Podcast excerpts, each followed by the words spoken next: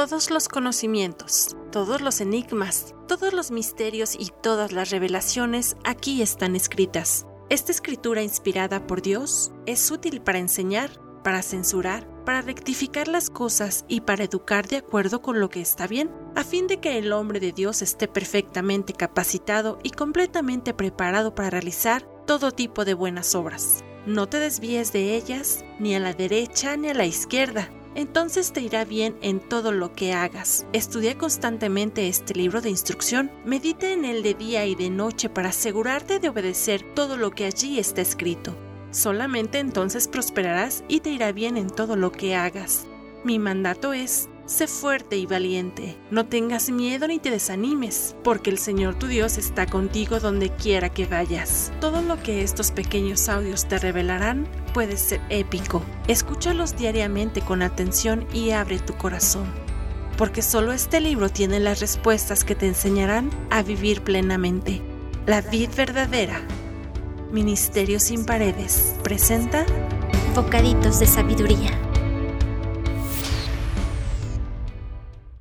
Bienvenida a la emisión número 26. Hemos hablado que Dios y la sabiduría son uno. En el capítulo 8 del 32 al 36 nos dice, Y ahora, hijos míos, escúchenme, pues todos los que siguen mis caminos son felices. Escuchen mi instrucción y sean sabios. No la pasen por alto. Alegres son los que me escuchan y están atentos a mis puertas día tras día, y me esperan afuera de mi casa, pues todo el que me encuentra halla la vida y recibe el favor del Señor, pero el que no me encuentra se perjudica a sí mismo. Todos los que me odian aman la muerte. Imagínate estar a medianoche en una ciudad en la que nunca habías visitado. Estás usando el GPS y llegas a un lugar donde no hay nada, y de repente se pierde la señal.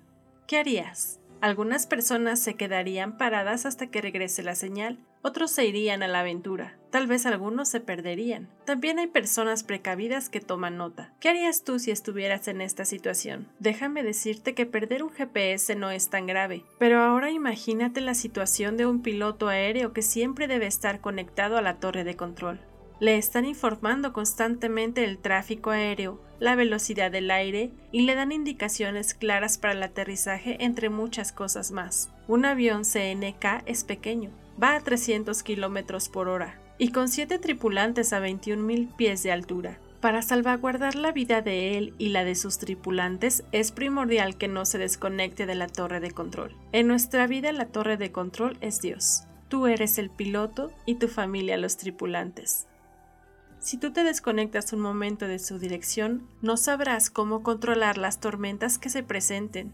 Podrías correr el riesgo de chocar, perder la ruta o tener un aterrizaje forzoso donde pueden haber serios daños. No tomes riesgos y deja que tu torre de control sea Dios y despeje Él el camino, que te dé la dirección para enfrentar los problemas. Él ve lo que tú no puedes ver. Sigue su consejo por medio de la Biblia, orando y sigue el consejo de estos pequeños bocaditos que son su instrucción para que este vuelo llamado vida sea maravilloso y placentero. Dios hermoso, te doy gracias por estos ejemplos tan visibles y palpables. Te pido que seas tú mi torre de control. Sé tú el que me guíe, el que me dé las indicaciones. Quiero escuchar tu consejo y hacerlo real en mi vida. Dame de tu Espíritu Santo Quiero escucharte claramente cada día. En el nombre de Jesucristo. Amén. Recuerda que tú eres el piloto de tu propia vida, pero que nunca vas solo. Siempre llevas tripulantes a bordo. Si deseas más información, visita nuestra página de Facebook La Vid Restaurando Vidas. Que Dios te bendiga y nos escuchamos mañana.